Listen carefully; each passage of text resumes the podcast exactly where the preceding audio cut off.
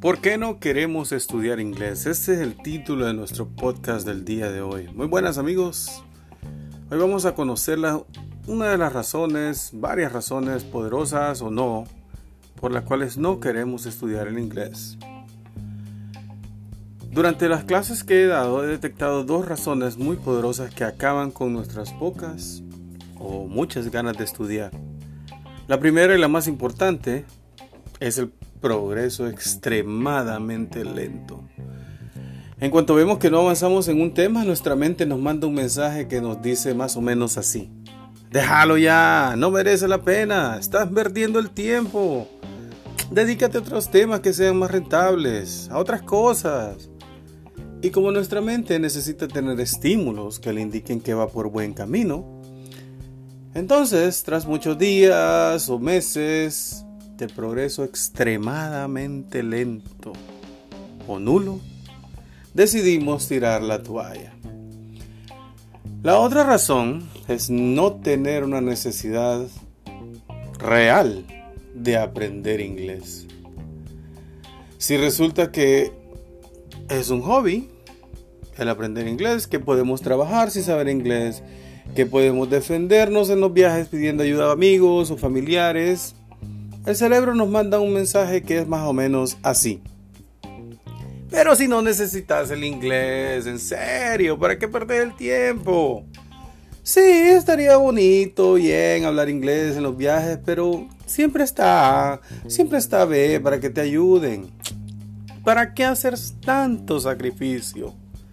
En este caso, incluso con mayor rapidez que en el anterior, también terminamos tirando la toalla. En consecuencia, si nos centramos en reconocer y controlar estas causas, estas dos, tendremos la batalla ganada. La otra de la parte de esta batalla la ganaremos encontrando estímulos que les voy a mencionar más adelante. Ahora veamos de qué manera le podemos dar vuelta a las causas que nos quitan las ganas de estudiar inglés. Empecemos por la número uno. Darnos la sensación de que estamos aprendiendo a buen ritmo. Aprender muy lento un idioma es, entre otras cosas, un problema de memoria. Vamos lento porque no retenemos ni los sonidos ni las estructuras de la gramática que nos enseñan. ¿Y sabes por qué no recordamos ni sonidos ni estructuras? Porque nuestro cerebro las rechaza, porque las considera extrañas, algo que no tiene ningún sentido. Es como que, ok, vamos a inventarme un idioma. Y diga, tiri upset. Y entonces me dijeran, apréndase tiri upset. Mi cerebro no, no la va a retener. Tal vez unos minutos, tal vez unas horas. Pero al día siguiente, dentro de una semana, no lo voy a recordar. Si a eso le sumamos unas oraciones más, la amnesia es total. Entonces, ¿cómo incrementamos nuestra capacidad de recordar sonidos y estructuras nuevas? Bueno, reconozcamos que el cerebro la rechaza, ¿no? Porque la considera inútil o extraña. Por tanto, lo que tenemos que hacer que meternos en el juego de la voluntad y obligarnos a observar y escuchar con atención las palabras y estructuras nuevas. Voy a repetir esto último porque quizás es lo más importante de este podcast. Debemos obligarnos a observar con todos los sentidos la información nueva. En conclusión, para aprender más rápido y mm, mejor, es mejor aprender poco, pero bien, que mucho, pero mal. Esto significa que cada vez que tengas que aprender una palabra y una estructura nueva, debemos de forzar nuestro cerebro a escuchar el sonido y a observar la estructura, muchas veces hasta que nos deje de resultar extraña o sin sentido. Voy a repetirlo. Para que puedas aprender más rápido, debes de familiarizarte con el inglés, escuchando y repitiendo las frases hasta que nos dejen de resultar extrañas. Ese es el límite. Hasta que ya no nos eh, sean extrañas, ahí Este límite, como puedes suponer, cambia de persona en persona. Hay personas que solo necesitan repetir 5 o 10, otras 50, y hay algunos que necesitarán 200 veces. ¿No me lo creen? Ok, se lo voy a demostrar. Es lo que ha ocurrido con frases de películas muy populares. ¿Quién de ustedes no recuerda la frase I'll be back de Terminator? Ok, en Terminator, Arnold dice I'll be back. Y todo el mundo lo recuerda. ¿Tiene sentido? ¿Vamos a repetir cada sonido y cada estructura nueva hasta que deje de resultarnos extraña? Porque si I'll be back pegó mundialmente, ¿por qué no va a pegar una que otra frase?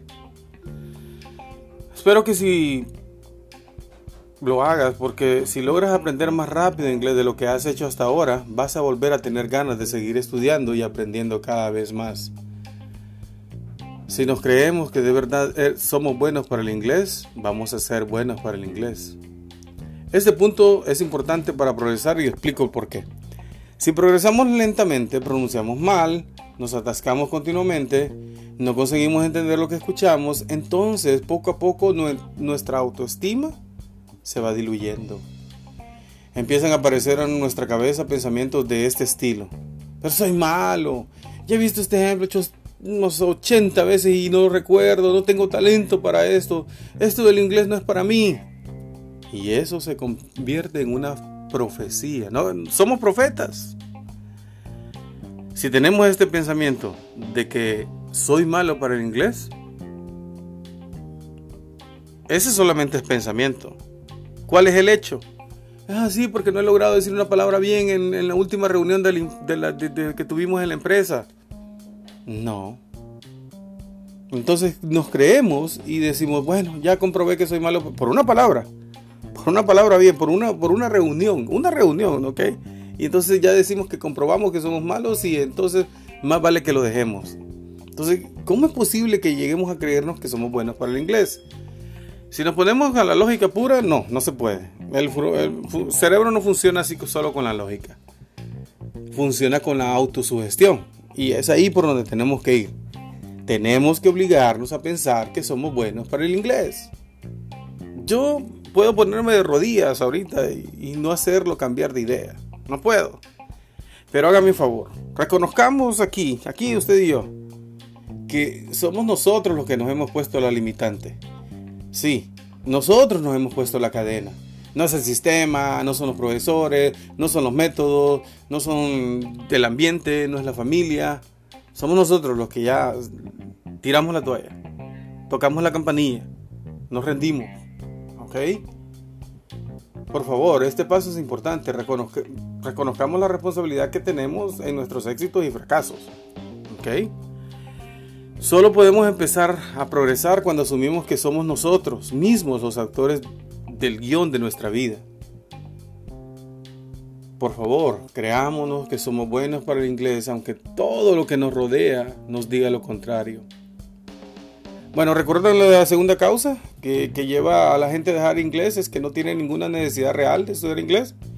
Bueno, para mí eso significa que en muchos casos no tienen ningún sueño. Y esto realmente es triste porque todos nuestros logros empiezan con un sueño. Quizás en su caso su sueño sea tener un trabajo, tener un, tener un trabajo, tener un mejor trabajo, ganar más dinero, poder viajar o comunicarse con gente de otros países. Esos sueños son la gasolina de nuestros deseos de aprender. Por eso, construyámoslos, pongámosle bases, imaginémoslos cada día para que tenga alas. Convenzámonos de que los sueños no tienen por qué ser imposibles. Si nosotros queremos que sean posibles, van a ser posibles. Claro, no ocurren de un día para otro. Ocurren tras empeñarnos en esos mismos sueños durante largo tiempo. Contrario a lo que se pudiera pensar, la vida con un sueño es mucho más llevadera.